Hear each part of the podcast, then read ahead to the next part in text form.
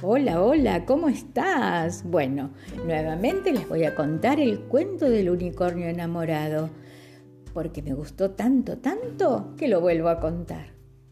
Había una vez un pequeño unicornio que vivía en un reino lleno de caballos. Él era el único de sus amigos que tenía un cuerno mágico, pero eso no le hacía feliz, al revés, le entristecía. Hércules así se llamaba el unicornio, se miraba todas las mañanas al espejo, imaginándose sin su cuerno mágico, como si fuera un caballo como los demás. No entendía por qué no había más como él, así que pensaba que era un bicho raro. Los demás envidiaban, aunque no se lo decían.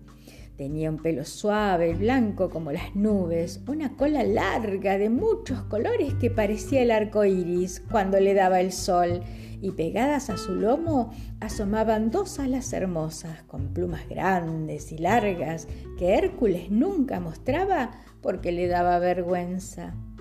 En su reino todos los caballos trotaban juntos, iban de excursión al río y las yeguas se posaban bajo la sombra de los árboles a hablar sobre las cosas que les gustaba hacer. Había una yegua blanca que se llamaba Elisa.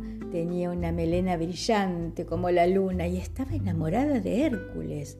A ella no le interesaba ningún otro caballo de su manada. Solía mirar al unicornio desde su ventana cada vez que salía a trotar solo. Elisa se imaginaba con él galopando a través de los grandes bosques del reino, protegida bajo sus enormes alas, volando sobre el cielo azul.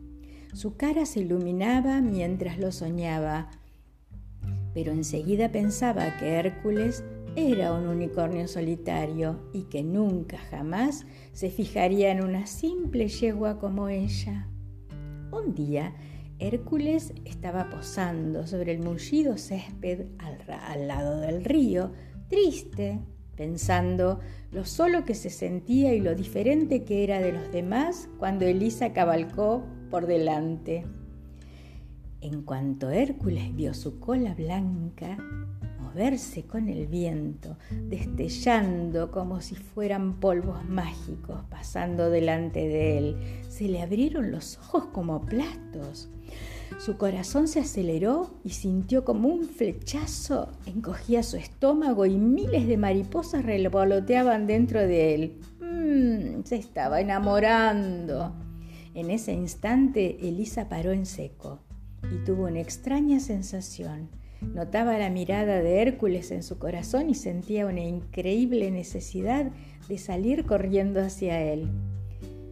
Le miró Hércules abrió sus alas por primera vez delante de alguien y Elisa, sin decir nada, se acercó y se resguardó debajo.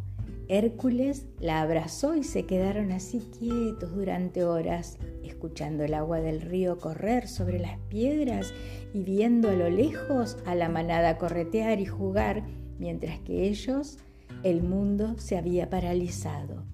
Y así fue cómo el unicornio descubrió que no importa ser diferente por fuera, ya que lo que importa es lo que uno siente por dentro. Y él era un unicornio más feliz gracias a su amada Elisa.